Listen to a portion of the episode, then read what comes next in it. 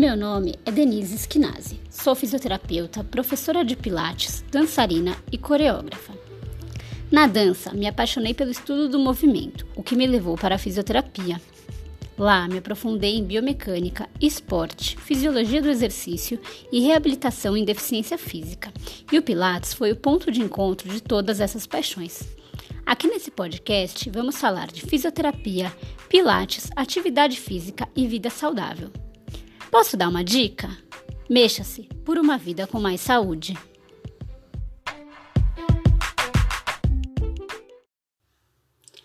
Hoje eu vou começar o podcast com uma pergunta para você que saiu da consulta com o ortopedista com uma prescrição de fisioterapia. Quantas sessões ele pediu? Não fala, vou tentar adivinhar. Hum, 10? Aposto que eu acertei. Por que será que esse número é sempre o mesmo?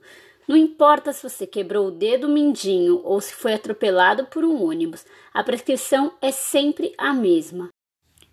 Você por acaso já parou para pensar se isso faz algum sentido ou não? Esse é o tema do episódio de hoje: as padronizações que acontecem nos atendimentos na área da saúde. Não só no número de sessões, mas também no tipo de atendimento, o que vai ser realizado. Eu até falei sobre isso no episódio piloto, vale a pena ouvir. Bom, a gente tem que tomar muito cuidado para não ser colocado nessa e em muitas outras generalizações que acontecem, mas não deveriam acontecer na área da saúde. E para falar sobre esse tema, eu chamei a fisioterapeuta Raquel Castanharo, que além de ser minha amiga de longa data, ter se formado comigo lá na USP, ela também é mestre em biomecânica pela USP e especialista em atendimento de corredores de rua. Oi, Kel, tudo bom?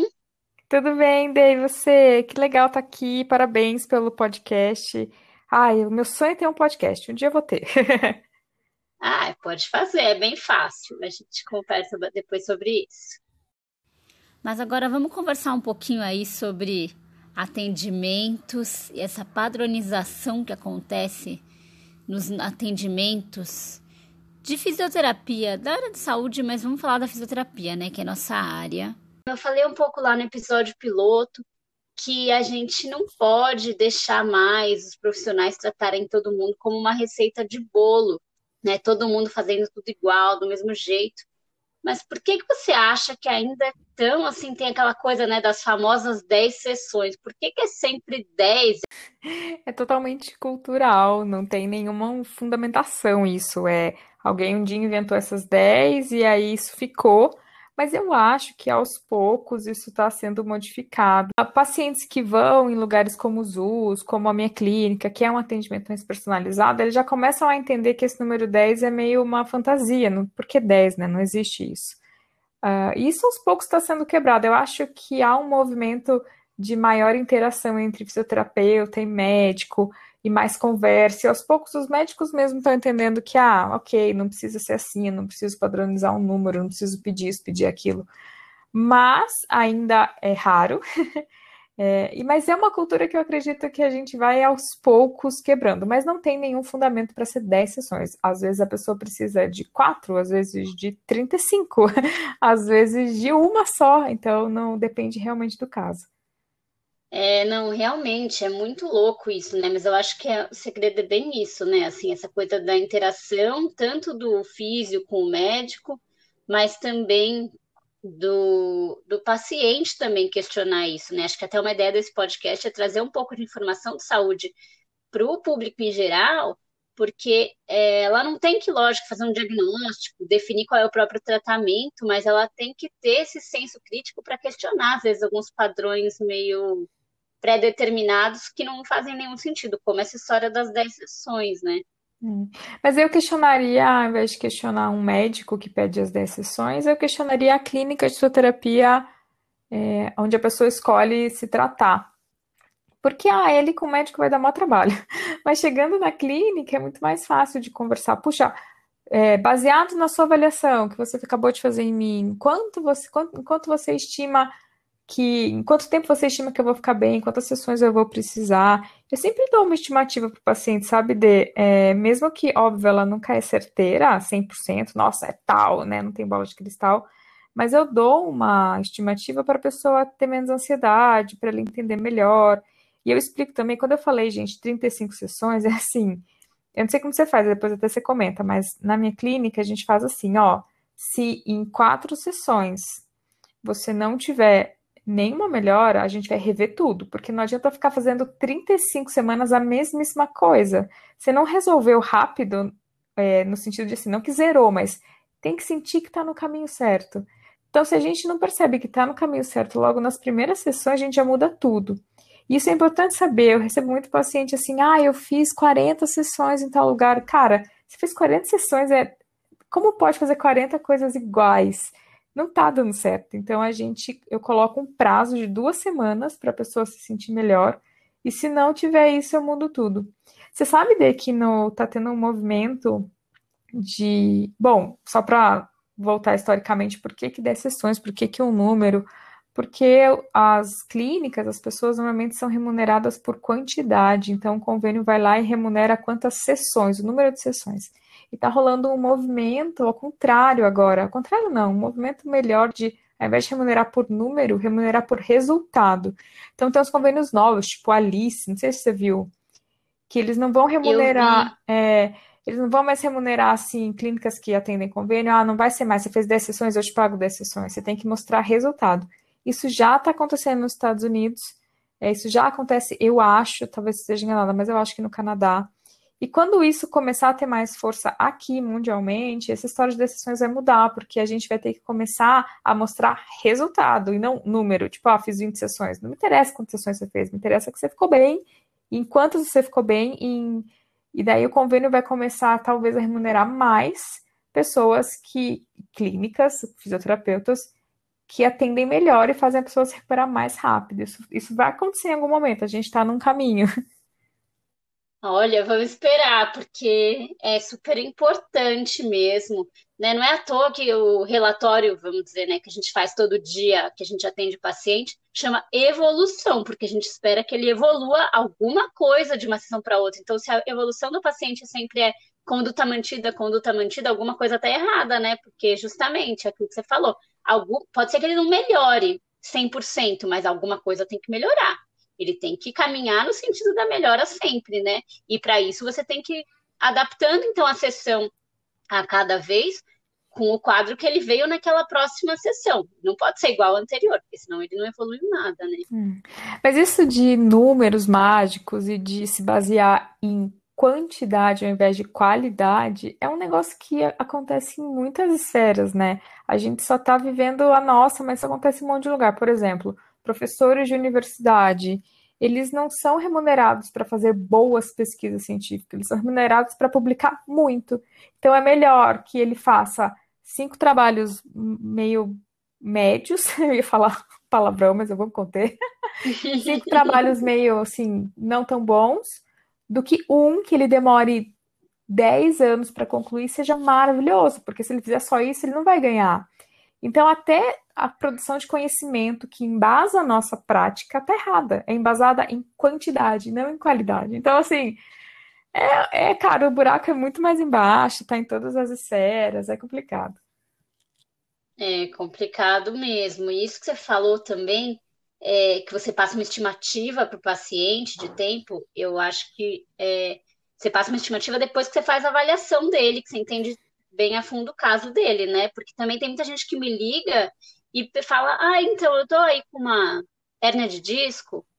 É, quantas sessões você acha que eu preciso fazer? E assim, né? Uma hérnia de disco pode ser tanta coisa. Na verdade, é, não vou nem entrar no mérito da hérnia de disco, porque a gente tem um outro episódio que eu falei só sobre isso, sobre lombalgia e essa coisa que a lombalgia, na verdade, não é nem diagnóstico, mas é, só com uma, uma, um diagnóstico, uma palavra ali do nome do que a pessoa tem, a gente não consegue estimar nada, né? Nem porque, enfim, o mesmo diagnóstico pode ter múltiplas causas para pessoas diferentes, até porque também cada pessoa é diferente, né? Você é um atleta, você já trabalhou seu corpo, você é sedentário, né? tem mil fatores, né? Você aderiu ao tratamento direitinho ou você não faz nada dos exercícios em casa? Sim, é só depois da avaliação, só depois de entender o caso fisicamente, o comportamento da pessoa. É, se a pessoa pergunta assim, não, mas eu preciso saber antes, há uma, uma estimativa teórica, científica da evolução de determinados casos. Então, sei lá, canelite é tantos meses, facite tantos meses. Só que essa estimativa ela é muito pessimista. É, então, se a pessoa quer alguma coisa, pode, olha, a literatura científica mostra que é em tanto tempo, mas isso é uma média meio mal feita. É, mas normalmente, sabe que não perguntam para mim, não, Dê? As pessoas normalmente aqui na clínica elas, elas aceitam bem que é. Não aceitam, não, elas entendem que precisa primeiro uma avaliação, depois uma estimativa de tratamento. Outra coisa também que é muito que eu queria conversar um pouco também sobre prescrição. Eu já cheguei a ver assim muita gente que vem com uma prescrição, lógico, a gente tem todos os perfis de paciente, mas o médico por na prescrição da fisioterapia, o que que o fisioterapeuta tem que fazer? Isso já está errado, né?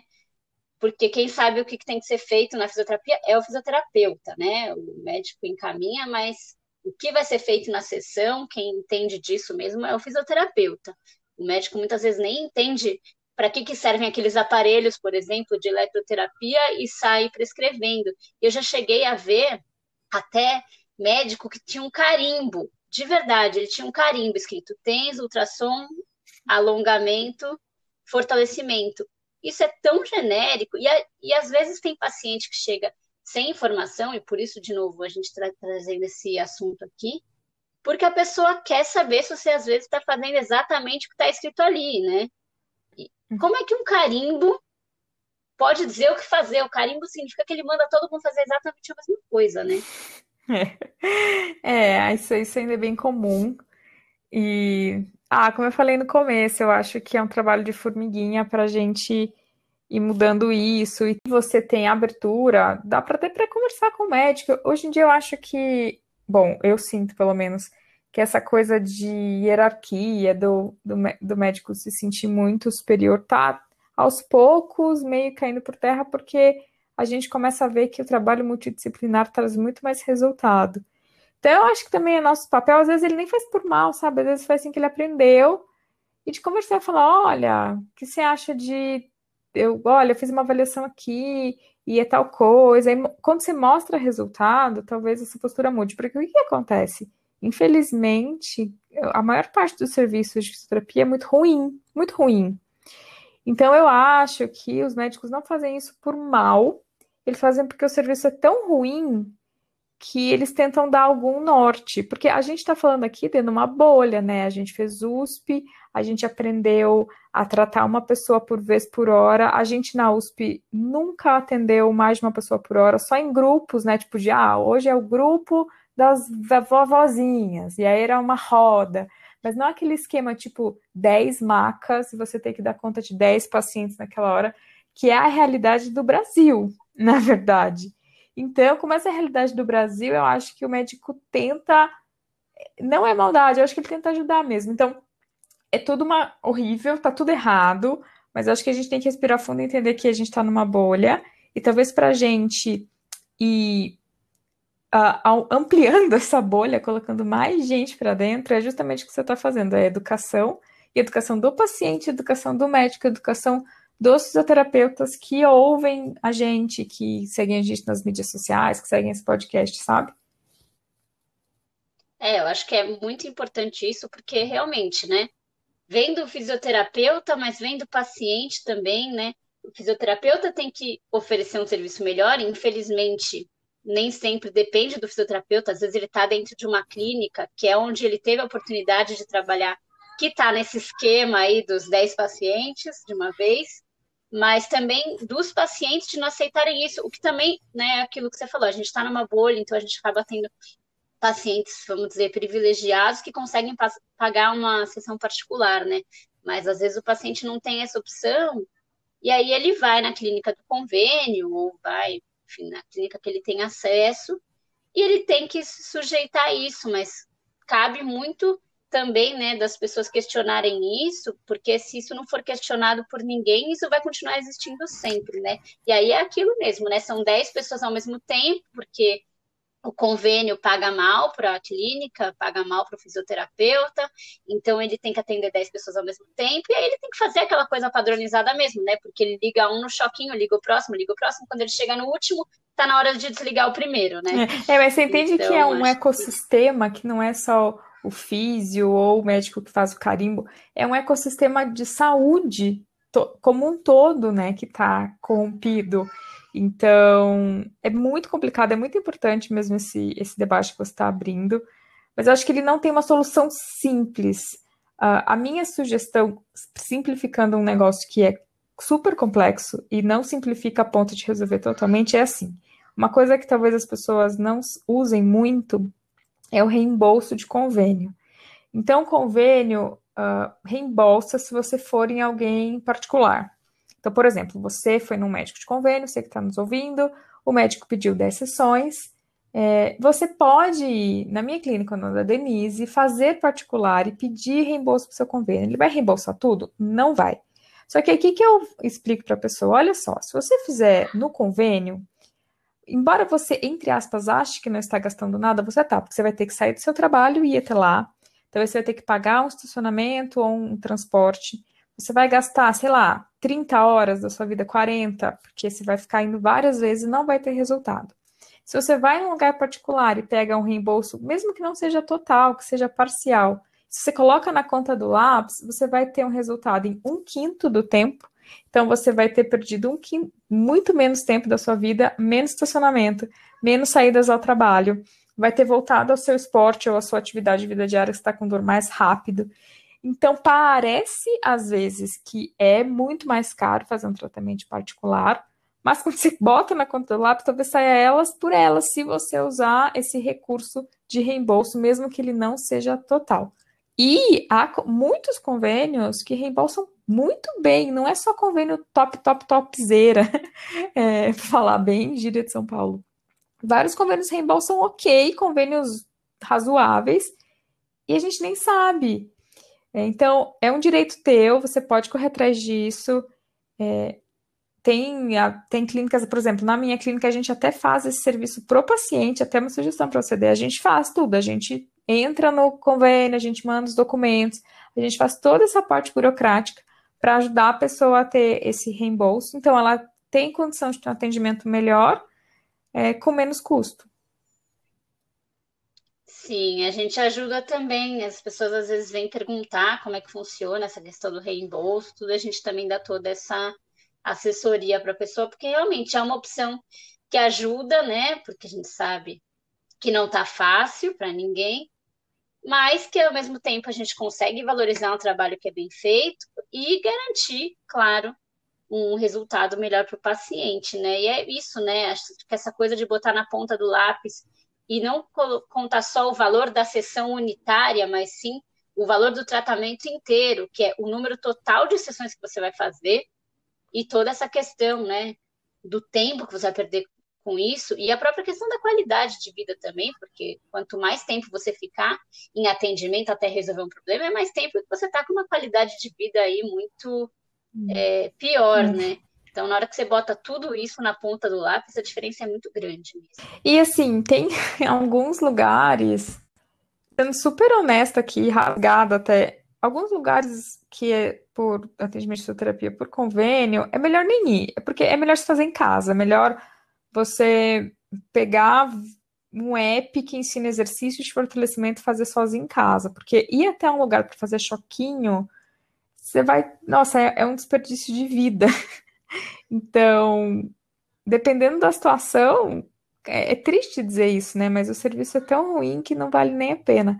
Às vezes é melhor procurar um serviço público, às vezes a gente esquece, as pessoas esquecem isso, que você não tem condições mesmo de pagar particular. Uh, o, do, o, serviço do convênio é muito ruim, às vezes serviços públicos em universidades são melhores. Então, por exemplo, na USP tinha um ambulatório de esporte, a gente, tem, a gente atendia lá, é um pouco mais difícil de entrar, um pouco mais difícil de entender como funciona, mas a Santa Casa também tem atendimento para atleta, que é a minha área, gratuito, muito bom.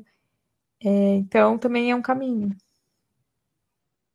Sim, até porque os estudantes geralmente estão bem interessados, né? Estão ali com tudo fresquinho na cabeça, estão interessados, querem fazer um negócio legal. Então, geralmente o atendimento é bom e é supervisionado, enfim, com, bons professores é uma boa opção, sim. Até porque, realmente, mesmo que não seja só para fazer o choquinho nessas clínicas que atendem muita gente ao mesmo tempo, mesmo quando o exercício é um negócio tão generalizado, que, de novo, não faz a diferença de você ver pelo app, até porque é tanta gente que o fisioterapeuta não consegue nem te olhar e corrigir o que você está fazendo, dar um toque, faz mais assim, muda um pouquinho o jeito que está fazendo, isso vai ser mais específico para o seu caso. O negócio é muito receita de bolo, zero personalizado. E por que, que você acha, mudando um pouquinho o foco, que as pessoas gostam tanto de número mágico, fórmula mágica. Eu vou te dar um exemplo, até que eu estava vendo de coisas do seu do seu nicho, né? Assim, da, você atende muito corredor, e aí sempre quando você bota lá o quadradinho de pergunta no seu Instagram, vem lá. Ah, eu estou fazendo tanto de cadência, o que você acha desse número? Está bom? Tenho que ter tanto de cadência? As pessoas querem número mágico para tudo, né? Como se fosse todo mundo igual, né? Chama conforto cognitivo é um funcionamento do cérebro que todo mundo tem. Eu, você, a gente também tem para outras coisas, talvez a gente não perceba. Mas toda vez que a gente fala para alguém, olha, eu não sei exatamente o número de sessões, ou eu não sei exatamente o número de passadas que você tem que dar, isso varia com um monte de coisa. Isso fica um gap cognitivo, fica uma incerteza na cabeça. E o nosso cérebro gasta energia quando ele fica assim e não gosta. Então, isso foi estudado, isso foi é, descrito por um cara que é prêmio Nobel. Então, a gente precisa de conforto cognitivo, a gente precisa de uma resposta, mesmo que ela seja mentirosa, mesmo que ela seja não real. É, a gente precisa de qualquer número para ter esse conforto. Então, puf, ah, pronto, 10 sessões, ai, ai, pronto, acabou o meu desconforto cognitivo. Então, isso é biológico, evolutivo. Todo mundo tem, a gente tem também para outros assuntos. É por isso. Então, é, tem que ter calma, tem que explicar bastante, um milhão de vezes, e entender que, mesmo explicando, o desconforto cognitivo continua e a gente sempre vai querer uma resposta rápida. O, esse, esse cara que descreveu isso, ele chama Daniel Kahneman, e tem uma frase muito legal que diz assim: o nosso cérebro é uma máquina de tirar conclusões precipitadas, porque a gente precisa de uma resposta, qualquer que seja. É por isso. Então, é, a gente não precisa dar uma resposta que não é verdadeira para a pessoa, mas dar alguma resposta, tira ela desse desconforto. Então, assim, ó, em quatro, a média é quatro sessões, tá bom? Então, de cadência, fala: olha, não precisa ter um número mágico, mas você tem que trocar o passo rápido, dá alguma informação, porque se a pessoa ficar no, na lacuna, no vácuo, ela não aguenta. É difícil, né? A gente é muito ansioso também, né? Complicado, as pessoas querem controlar tudo, né? E, infelizmente, na área da saúde, principalmente, né? Biologia, é. nada é 100% exato, é, né? total, mas a gente precisa, é, é o jeito que o cérebro funciona. E é por isso que canais que divulgam fórmulas mágicas normalmente têm mais força do que a gente que fala, não, olha, tem que interpretar, nananã. Porque é o jeito que o cérebro funciona. Então, E, e, vai ser sempre assim. Isso, assim, é o Daniel Kahneman, que é o cara que ganhou o prêmio Nobel. Perguntaram para ele numa entrevista: Ah, olha, quem lê o seu livro e entende essas coisas vai ficar livre desses vieses, desses, dessas coisas? Ele, não, faz parte do ser humano. Então, assim, você vai saber teoricamente, você pode até em alguns momentos conseguir controlar, mas o seu impulso sempre vai ser fazer isso. Então, talvez dê, a gente também faça para outras coisas. Só que esse assunto, como a gente domina mais, a gente consegue ter uma elaboração cognitiva, uma elaboração intelectual um pouco maior. Mas se a gente estivesse falando de nutrição, talvez a gente estaria fazendo a mesma coisa, sabe? Então, é, tem que, tem que ter paciência, tem que explicar bastante, tem que entender que é assim mesmo. É verdade. Não, e a gente é isso, né? A gente é muito do. A gente aprendeu na faculdade que a gente nunca pode dar uma resposta certa, que a gente tem que falar sempre depende, porque depende do seu caso, depende do seu histórico, depende das suas causas, tudo toda lesão, toda dor, todo não sei o que é multifatorial e a gente fica muito no depende, depende, depende. Mas acho que é legal essa conversa para a gente falar. Um depende, mas em é. média depende, mas acho que neste caso você pode pensar em mais é. ou menos tantas sessões, mas é legal também a gente ficar nesse não só no depende e ao mesmo tempo não só no número mágico, porque também isso vai gerar uma ansiedade para outro lado, né? Às vezes você fala, não, então vão ser quatro sessões, ou dez sessões, ou vinte sessões, não importa o número que você falar, vai chegar nesse número, ou vai estar tá chegando perto desse número, a pessoa já está ansiosa. Será que agora então vai acabar? Será que agora tá sério? É, então, acho que esse meio termo pode ser é, é interessante. É, é importante para o paciente, para quem está ouvindo, entender que tudo na saúde, absolutamente tudo, é uma questão de probabilidade. Acho que agora com a vacina, com esse monte de mídia sobre isso, sobre ciência, sobre ensaio clínico, fase 3, né, né, as pessoas estão pegando um pouco a manha. Mas tudo na saúde é probabilidade. Então, quando eu faço um tratamento em alguém, não é certeza absoluta que a pessoa vai ficar bem em tanto tempo. É tudo, ah, é uma probabilidade, eu consigo até calcular essa probabilidade de alguma forma, de que aquele tratamento vai funcionar. Então, tudo é assim. E aí, de novo, entra o problema da nossa cabeça, dos vieses. A gente, o ser humano, não entende bem probabilidade. A gente não sente probabilidade, a gente não. Isso não conecta com a gente. Então, por exemplo, quando a gente ouve no jornal, ah, sei lá, 50% das pessoas na UTI estão entubadas. A gente fica, ah, nossa, que barra, mas aquilo não, não bate no coração. Se eu vir para você e falar agora, D, a minha tia Cleide que você conheceu está entubada, aí você sentiu. Então, o nosso cérebro, ele não sente probabilidade, ele não entende. Ele, é, de novo, é coisa, estudos do Daniel Kahneman. A gente não entende probabilidade. Então, é muito difícil para alguém entender o depende, porque o depende é, é basicamente uma probabilidade com outras palavras. então, ah, depende de um monte de coisa, não sei o quê, pode ser que sim, pode ser que não é muito, muito complicado. Então, é exatamente isso que você falou, de continuar sendo honesta com a probabilidade, mas dar segurança onde é possível. Legal. Bom, acho que foi muito legal a gente trazer esse assunto é, para trazer um pouquinho desse senso crítico até para os pacientes, é, para as pessoas poderem questionar, então, né, serviços que continuam trazendo essa receita de bolo. Eu falo isso muito, né, da receita de bolo, que a gente não é uma receita de bolo. Acho que o importante, acho que com tudo isso que a gente falou, é trazer essa reflexão para as pessoas, para quando você vai em qualquer tratamento, seja com o médico, seja com o fisioterapeuta, é, ou qualquer outro profissional de saúde, né? Fala aqui do fisioterapeuta porque é a nossa área, mas prestar atenção nessas coisas, né? Assim, eu estou sendo tratado de uma forma personalizada ou estou fazendo a mesma coisa que todo mundo? Eu sou igual a todo mundo, meu caso é igual de todo mundo, não é? Acho que ter essas isso na cabeça vai fazer a gente questionar mais, vai lutar com, fazer a gente lutar contra esses convênios que pagam só de 10 em 10 sessões, né? Que que não querem, não entendem um número ímpar, sei lá, por que, que não pode ser 11, 7, porque é primo, sei lá. Mas é, fazer as pessoas terem essa, esse senso crítico mesmo de questionar e talvez, quem sabe, né, com o trabalho de formiguinha, lá para a próxima geração, a gente tenha realmente é, tanto um sistema que entende isso, que não vai só pela padronização, como um sistema aí pensando na remuneração que remunera, né, como já está começando a acontecer em alguns lugares, mas ainda é uma exceção, principalmente no Brasil, é, de remunerar por resultado e não vou ficar enrolando esse paciente porque ele é meu ganha-pão e se eu dou alta, como é que eu vou ganhar meu dinheiro, né?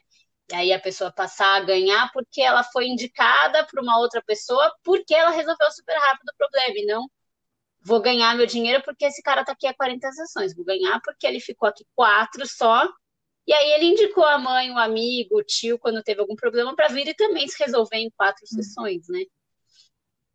Acho que essa discussão é muito, muito por aí, né? Então, Que eu queria agradecer muito a sua presença aqui, acho que foi muito legal.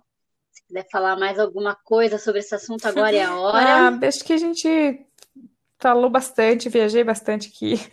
É, brigadão, Dé, pelo convite. De novo, parabéns pelo podcast. Sucesso para você. Obrigada. E até a próxima, Tchau. gente.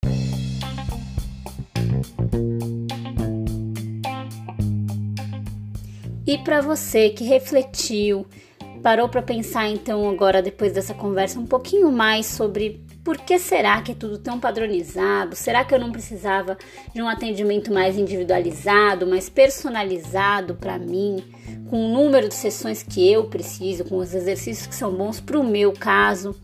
Se você quer continuar essa conversa, eu te convido a entrar no nosso Instagram, que está na descrição aqui do podcast, achar o post sobre esse assunto, das famosas 10 sessões, número mágico, e conversar com a gente trazer suas dúvidas, seus questionamentos, suas perguntas e reflexões. Se quiser conversar com a Raquel, eu deixei aqui na descrição desse episódio também o Instagram dela. Até a próxima!